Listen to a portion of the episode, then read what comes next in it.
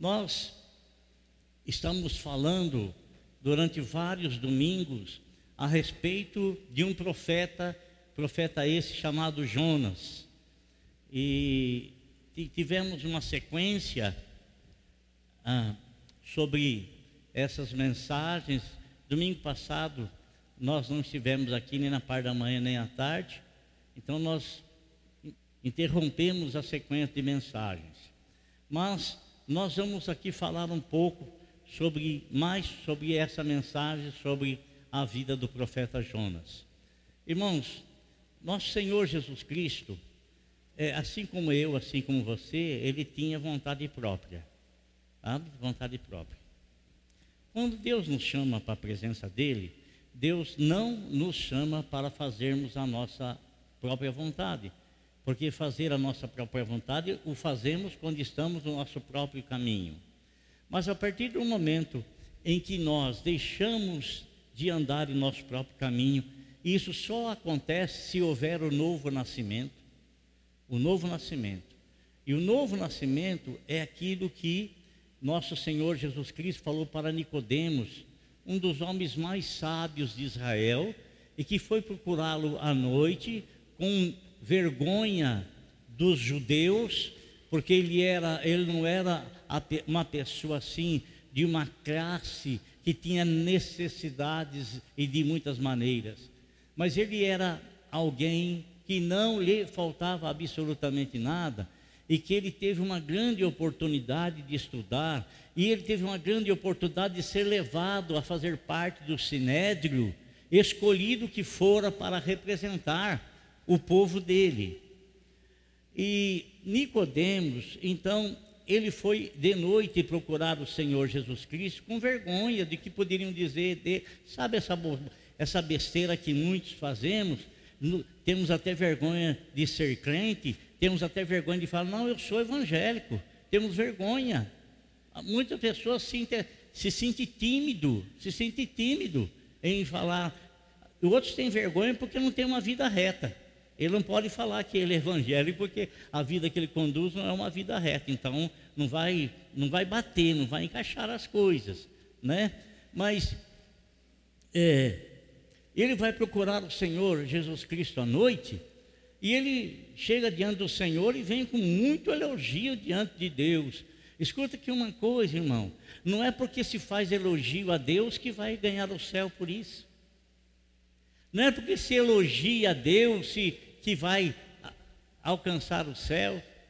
Você se lembra daquela mulher que viu Jesus Cristo fazendo grandes milagres? E, ele, e ela disse assim: Ó, oh, felizes são os seios que te amamentaram, né? dizendo que ele era um grande homem e que a mãe dele era uma mulher orgulhosa por ter sido a mãe dele. Eu entendo isso no que ela disse, né? É, mas Jesus disse assim: mais bem-aventurado é aquele que ouve a palavra de Deus e guarda. Aquele que ouve a palavra de Deus e guarda, não é ouvir a palavra de Deus e, e trazer a Bíblia num saquinho com vergonha, né? ou em qualquer coisa com vergonha, vem aqui na Bíblia, abre a palavra de Deus e põe no saquinho e quando chega em casa, guarda em qualquer lugar lá. Não é isso aí, guardar isso aí não. Feliz é aquele que ouve a palavra de Deus e guarda. Que é quando guarda, está querendo dizer que a põe em prática, pratica aquilo que ela ouviu, ela está guardando a palavra de Deus, aplicando-a em sua vida. Quer dizer, não é uma palavra que ele ouviu à toa, ouviu aqui saiu por aqui e tudo está certo. Não, não é isso. Então, irmãos, ele fala para o Senhor: Ó, oh, eu bem sei que tu és um homem vindo da parte de Deus. Oh, ele achou que Jesus, o camarada, era político, né? Ele era político, Nicodemos. E ele achou que Jesus, nossa, ele achou que Jesus ia se inchar. Achou que Jesus ia receber o dom de sapo por aquela palavra. Né?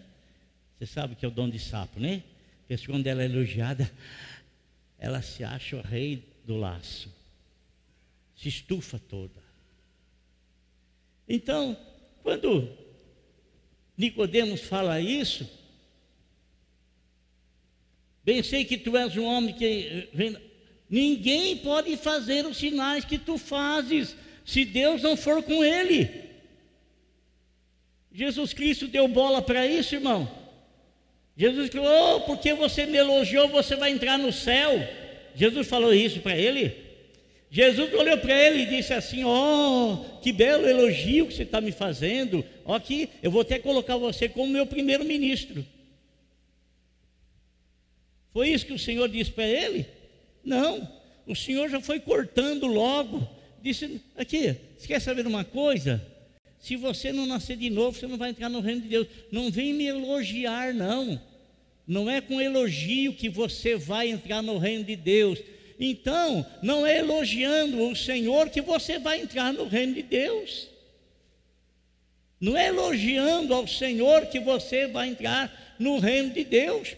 Porque antes do seu elogio, o Senhor vai mostrar para você que Ele vai aceitar o seu elogio se você fizer aquilo que Ele fala. Você tem que nascer de novo. Eu vou receber o seu elogio quando o seu elogio partir da nova criatura. Da nova criatura. Então eu vou receber o seu elogio dessa forma, desse jeito, dessa maneira. Então, irmãos, nosso Senhor Jesus Cristo, nosso Senhor Jesus Cristo, ele recebeu uma grande palavra de Deus Pai. Ele tinha vontade própria, assim como você tem vontade própria, e o Senhor, respeitando a nossa vontade própria, ele não obriga você a obedecê-lo. Não obriga.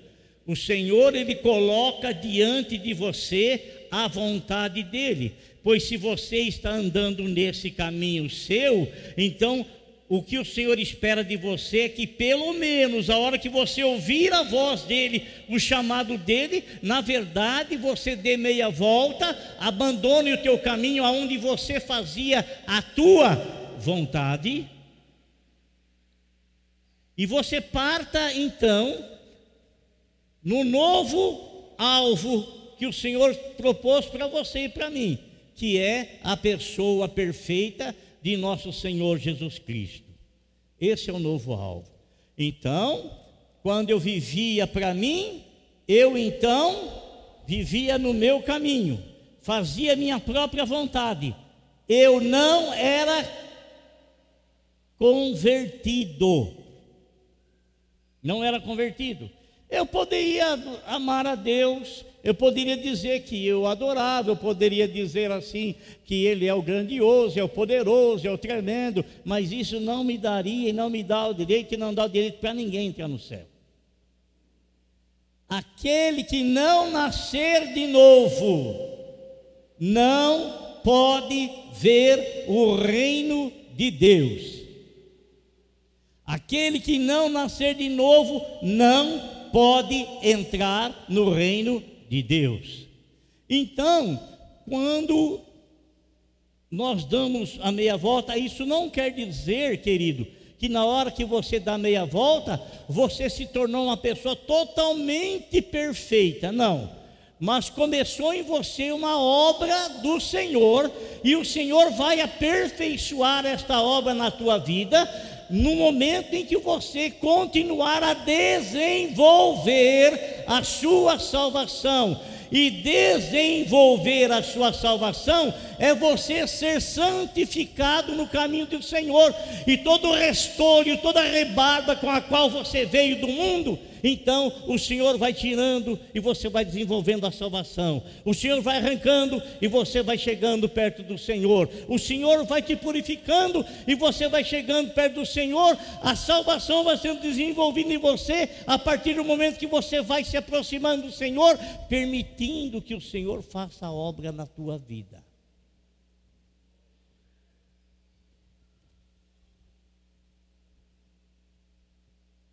Amém? Então, assim como você tem vontade própria, nosso Senhor Jesus Cristo também tem vontade própria. E isso ficou bem claro para nós quando nosso Senhor Jesus Cristo, lá no jardim do Getsemane, na noite em que ele foi traído, ele saiu daquele ambiente onde ele estava, Judas, que participou da ceia e foi traí-lo, e eles foram lá para o Getsemane. E o Senhor lá no Getsemane, ele sentiu uma grande agonia. Uma agonia tamanha, tamanha, tamanha, amado irmão, que isso é provado cientificamente. Mas não é comum de acontecer. Só quem está em grande aflição, grande aflição, grande agonia, é que o Senhor começa a, a se transformar em gotas de sangue. Gotas de sangue. O Senhor estava orando lá, e quando ele percebeu tudo aquilo que ele haveria de passar, ele já começou a sentir ali a aflição, a agonia, o vexame, a vergonha, a humilhação que as suas criaturas iriam fazer com ele.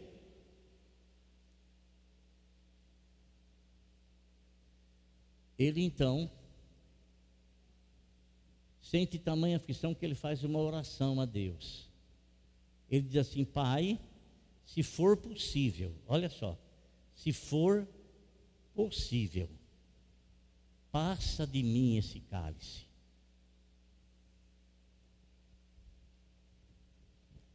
Oh, querido, preste atenção. Ele estava fazendo algo por mim, por você, que você não consegue, nem eu consigo, nenhum homem consegue. Ele estava preparando-se para entregar a vida por nós. Sabe por quê?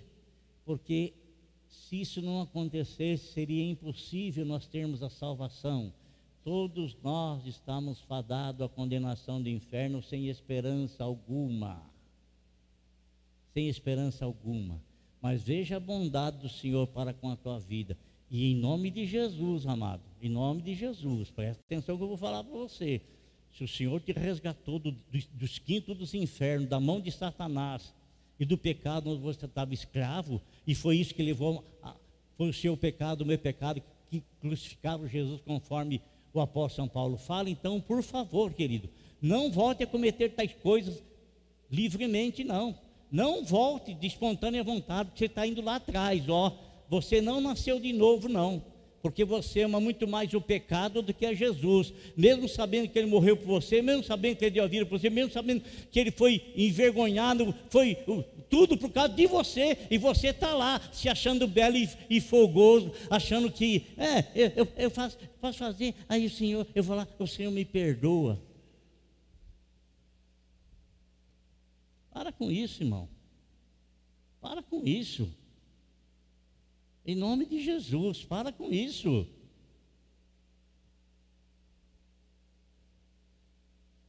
Olha, eu não vou falar isso para te assustar. Porque aquele homem que estava no inferno se arrependeu no inferno. Oh, fala aí para o Lázaro vir molhar é, aqui, eu estou atormentado nessa chama. Não tem jeito, querido. Não tem jeito. Quem entrou aí, daí não sai. Nós estamos reclamando do calor? Estamos? Presta atenção que eu vou falar. Paulo disse o seguinte: quando ele ascendeu aos céus, ele disse assim: ele ascendeu assim, não de ascendeu de permanecer, visitou, o Senhor o levou. Ele disse que ele viu coisas lá tão gloriosas, tão, tão magníficas, que era impossível dele falar, não tinha como traduzir. Agora presta atenção da mesma forma que ele viu coisas gloriosas no céu para o deleite e o desfruto que está sendo preparado para nós, o inferno é inverso. O inferno é inverso. Você pode ouvir falar que lá é quente. Você pode ouvir que lá os bichos não morrem e você é atormentado noite e dia, noite e dia, noite e dia, noite e dia. Você pode. E tem muitas pessoas que foram levadas até lá e que viram a coisa horrorosa que é. Então, você vai continuar brincando com a sua vida? Você vai continuar brincando com o pecado? Você vai continuar brincando? Preste atenção numa coisa.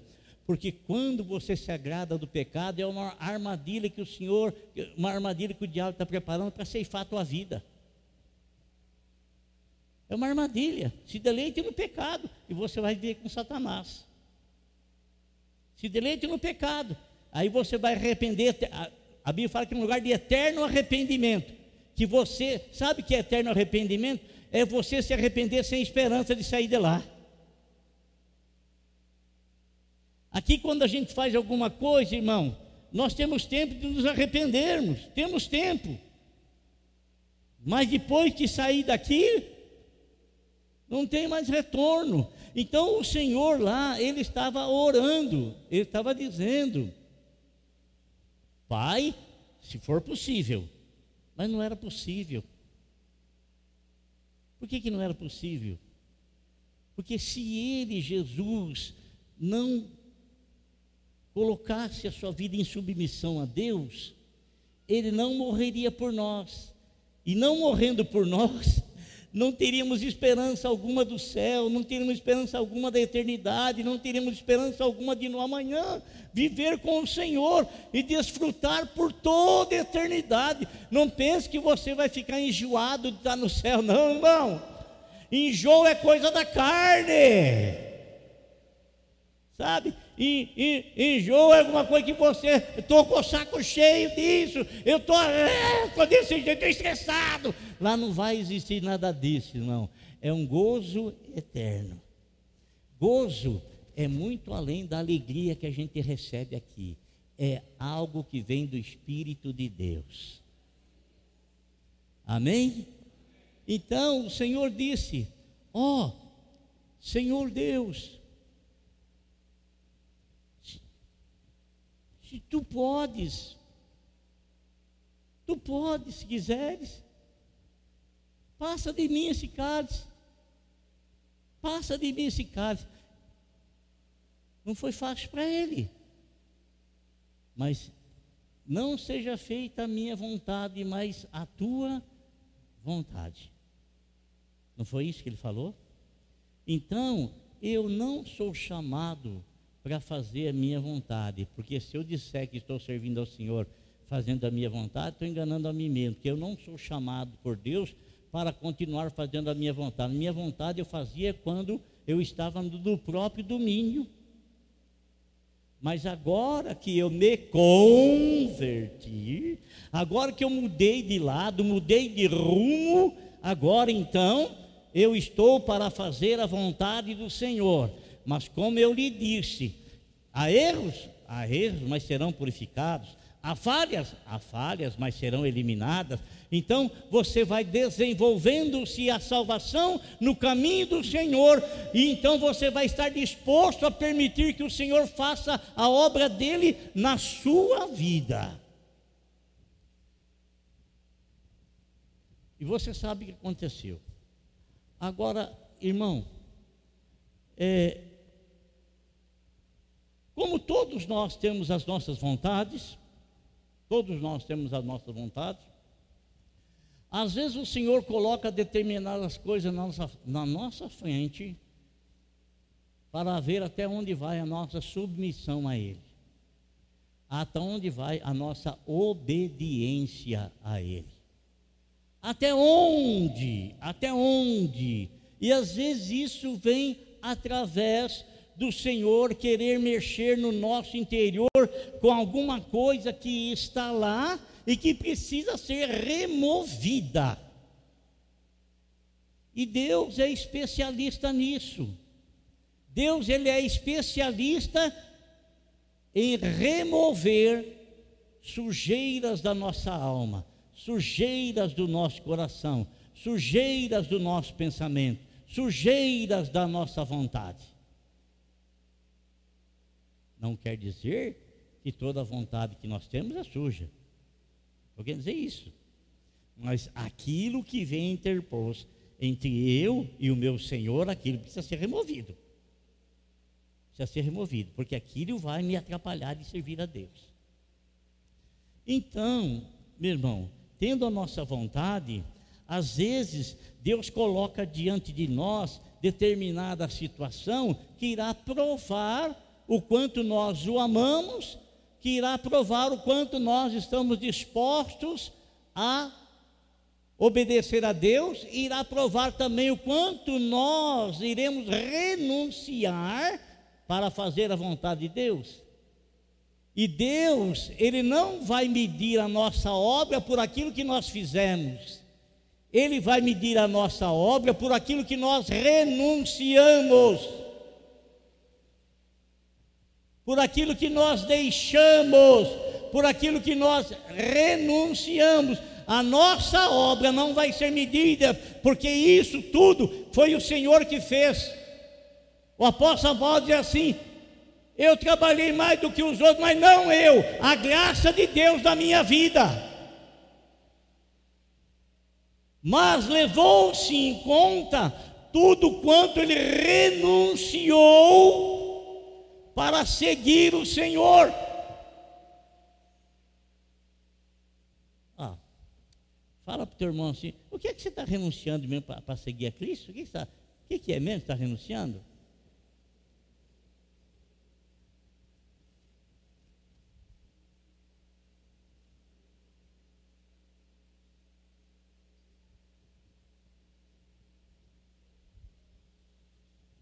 Amado, o que, que o Senhor Jesus Cristo falou para aquele homem que queria segui-lo? O que, que Jesus falou para ele?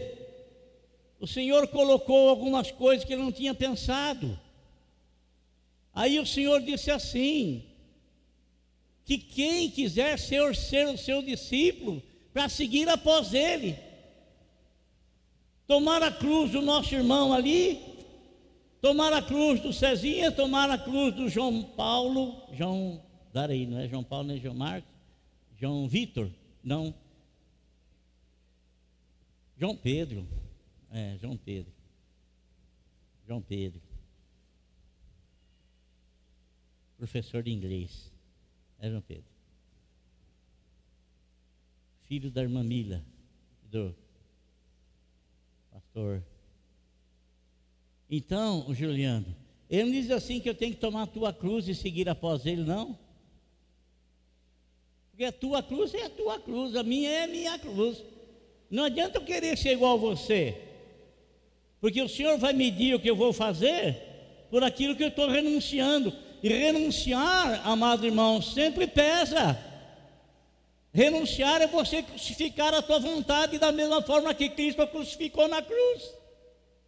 Lógico que ele, ao crucificar a vontade dele, ele crucificou-se em sacrifício por cada um de nós.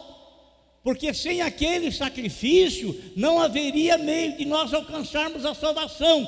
Então a obediência dele a Deus gerou um sacrifício, e esse sacrifício trouxe benefício para cada um de nós. Trouxe benefício. Ora, maior benefício do que a salvação, é bem verdade que às vezes a gente é tão, tão, tão, tão cabeça dura que a gente não consegue entender a grandeza da salvação e, e a gente quer uma coisinha aqui passageira. Ah, eu estou lá na igreja, não tem nenhum namoradinho para mim, eu vou sair daí. Ó, você vem na igreja para namorar? Ah, lá na igreja, lá, não tem. Ah, ah, na igreja você tem que vir para ouvir a palavra de Deus. Porque qualquer outra conversão sem ser pela palavra é ilusão, é enganosa. Ela vai até um certo ponto, porque ela é emotiva, ela é emocional. Até certo ponto, mas na hora que vem lá a prova, a pessoa, tchau, estou indo embora.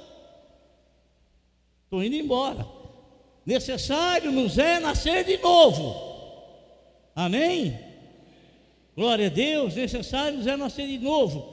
Então, amado, nós temos que tomar a nossa cruz, não pense você, amado irmão, esse tipo de evangelho que está sendo anunciado hoje. Eu tudo posso, eu tudo faço, eu tudo quero, eu faço do meu jeito, da minha maneira, do meu modo. Uma, é uma anarquia. Isso é uma anarquia. Sabe o que é uma anarquia? Onde não tem nenhum tipo de guia, de orientação, de liderança, onde não há respeito algum.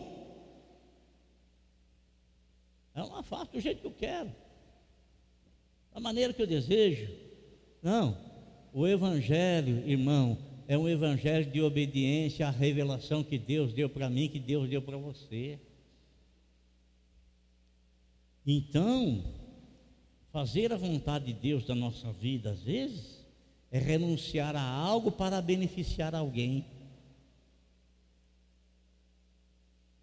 Entendeu? Entendeu? Então, é renunciar a algo para beneficiar alguém.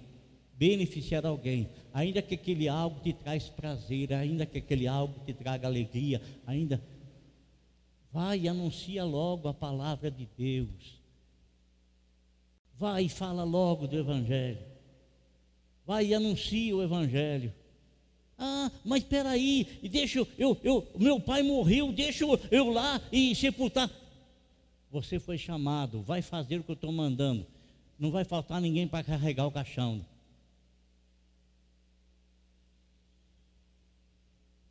Eu quero que você entenda que o que eu estou falando para você nesse momento não é que você vai ter que.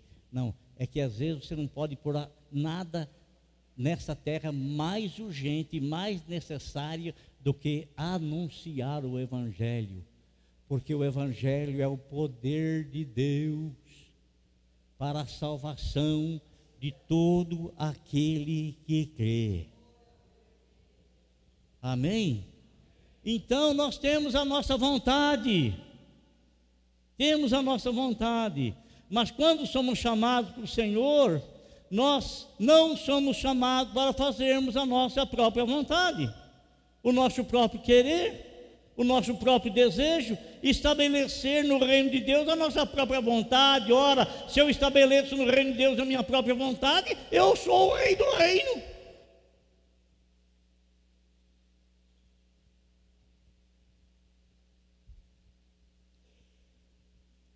A Bíblia fala que o Senhor sempre ele tem algo para mostrar aos seus servos. Sempre ele tem alguma coisa. E quando nós estávamos falando de Jonas, aquele homem que tinha um ódio tremendo no coração dele, um ódio que precisava ser tratado, e o modo de tratar aquele ódio que ele tinha no coração dele era dar a ele uma missão direcionada àquelas pessoas que ele odiava e que ele teria que levar uma mensagem de misericórdia, uma mensagem de alerta, uma mensagem de chamar a atenção, uma mensagem de arrependimento. Mas, como Jonas tinha a própria vontade dele, ele montou no barco e foi para lá, não é? E não foi para lá. Deus mandou ele ir para lá e ele foi para lá. Ora, irmão, para onde está sendo apontado a direção do teu barco? Para a tua própria vontade? Para o teu próprio querer? Aonde? Tua própria vontade? Estou dando, assim, fazendo uma, uma comparação entre Jesus e Jonas.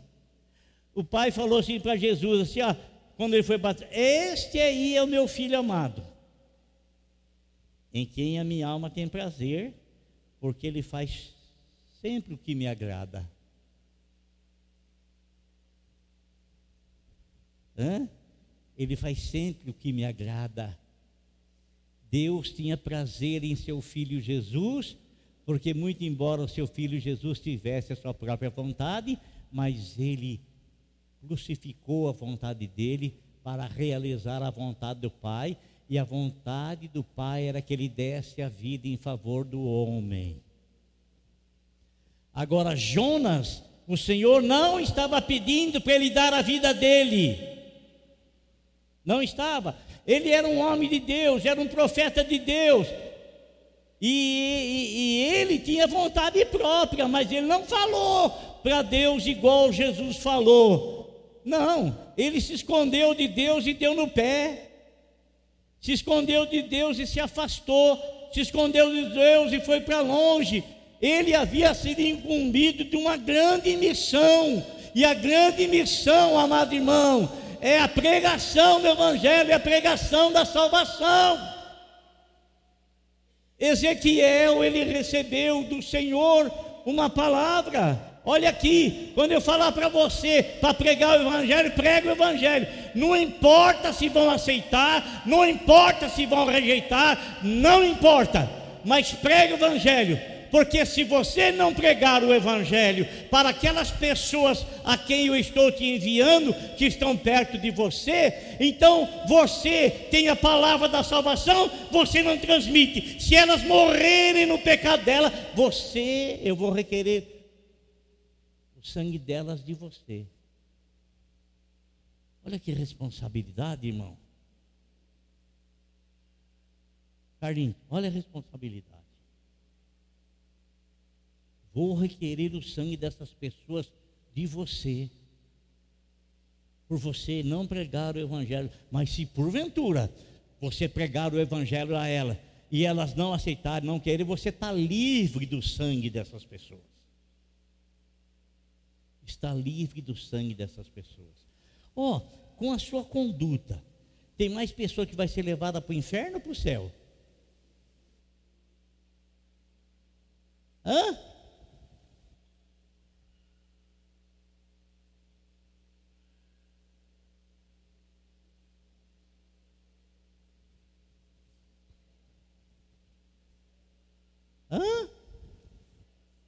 Eu espero que seja.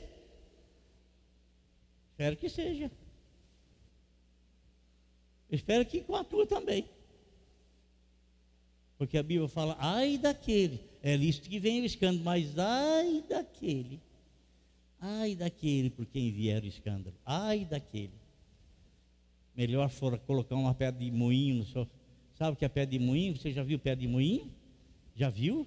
Aquela uma pedra assim, grandona, aí tem uma pedra que roda em cima e você vai jogando o milho ali, e aquilo lá vai sendo aquela pedra pesadíssima. Né? É melhor colocar um trem daquilo no pescoço e se atirar no mar do que, olha aí. Não brinca, irmão. Não brinca, a palavra de Deus não é brincadeira. E se você até agora se mostrou uma pessoa frágil, uma pessoa molenga, uma pessoa. Reveja, reveja os caminhos que você está fazendo. Reveja se você não está andando no seu próprio caminho. Reveja se você nasceu de novo realmente, ou se você está cumprindo uma obrigação sua na casa do Senhor. Reveja.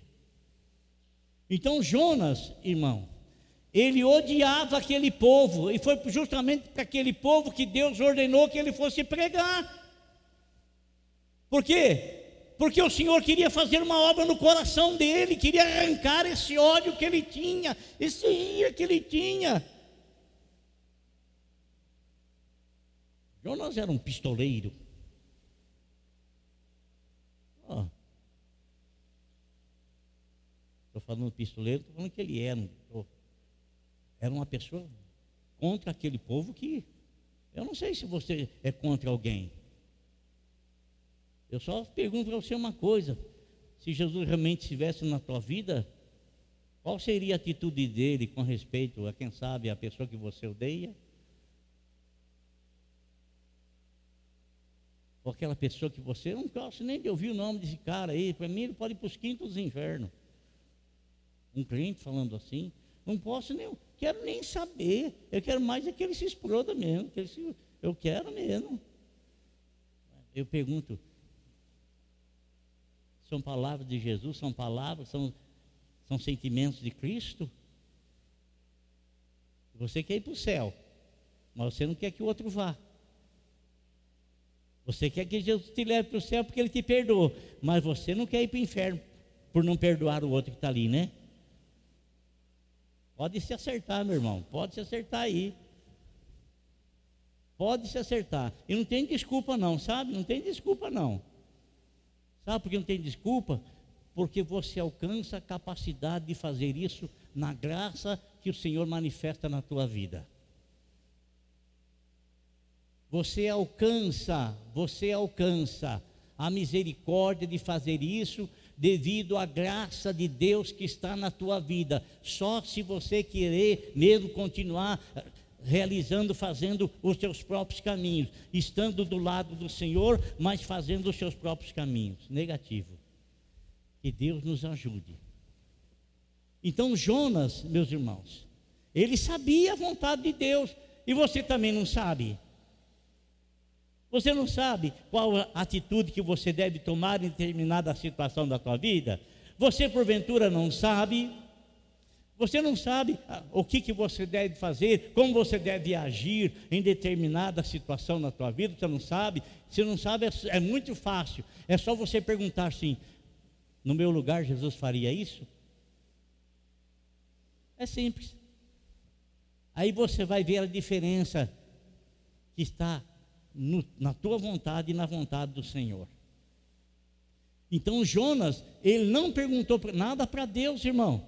Ele não perguntou absolutamente nada para Deus. Ele nem falou assim, Senhor, ah, tá legal, ó, positivo, ó, positivo, bacana. Lá em Nínive, pode deixar comigo.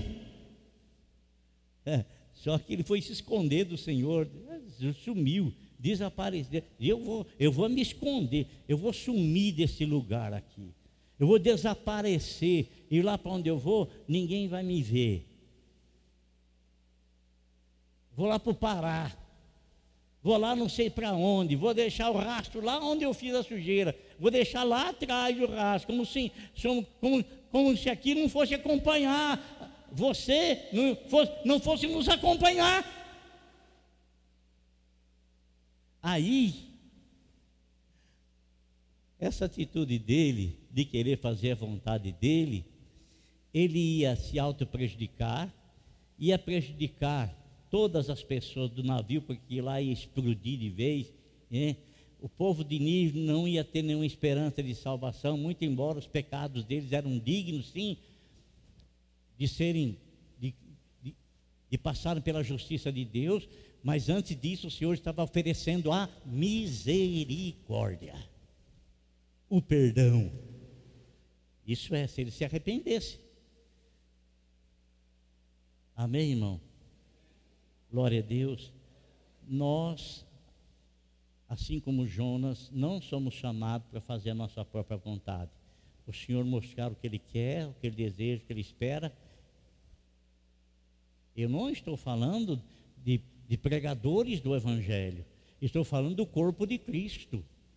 Estou falando de cada um de nós. De cada um de nós. Amém? Glória a Deus. Então nós somos chamados para fazer a nossa vontade. Amém? Prestou atenção no que eu falei? Eu disse assim: então nós somos chamados para fazer a nossa vontade. Amém? esse calor faz a gente demorar no raciocínio. Não é verdade? Não faz a gente demorar no raciocínio? Faz sim. Preste atenção no que eu falei.